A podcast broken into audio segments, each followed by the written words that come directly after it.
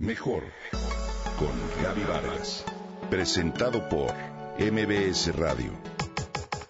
Comunicación, imagen, familia, mente, cuerpo, espíritu. Mejor con Gaby Vargas.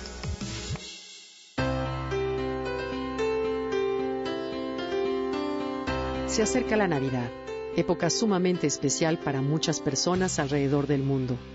Es un tiempo en el que sentimientos como paz, amor y tranquilidad son reconocidos. La Navidad es un festejo muy particular que hoy por hoy se relaciona, también tristemente, con un consumismo avasallador que le resta trasfondo. Esta celebración es tan increíble que tiene diferentes costumbres a lo largo de todo el mundo. Permíteme, te comparto algunas.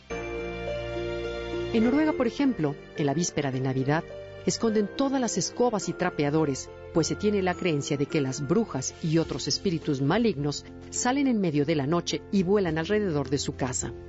A las 5 de la tarde comienza la Navidad de los noruegos y a esa hora cenan con sus familias.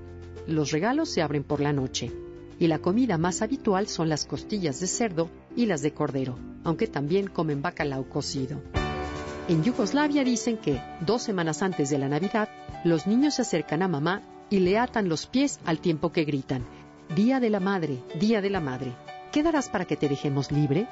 Ella les da regalos y una semana después el rito se repite con papá, así que reciben más sorpresas. En Portugal hay una comida que se llama con soda y se lleva a cabo la mañana de Navidad. Ahí se colocan lugares extra en la mesa para las almas de los muertos a los que se les ofrece comida con la esperanza de que eso los traiga de regreso.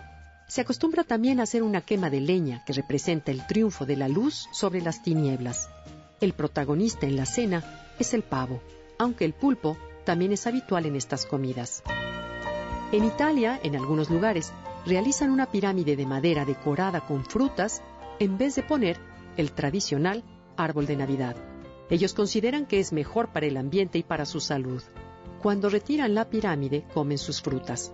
Hay quienes prefieren reunirse para cenar el 24 de diciembre y quienes optan por almorzar en familia el 25.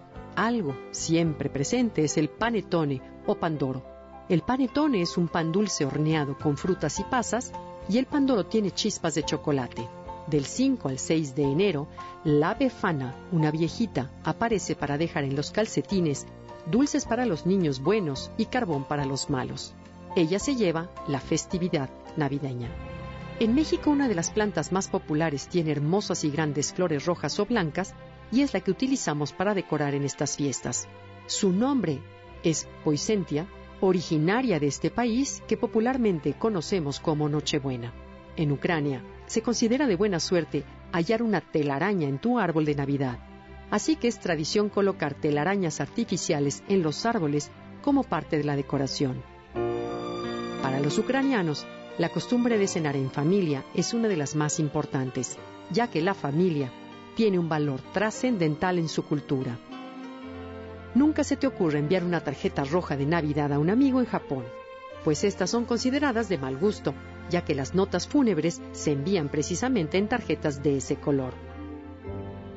Y para terminar, en Austria, Bavaria y Suiza según algunos, el último mes del año es también un tiempo especial para que los niños malvados se espanten. Para esto, algunos jóvenes se disfrazan de Krampus, una criatura demoníaca. Como ves, diversas costumbres y experiencias enmarcan las fiestas navideñas en el mundo entero.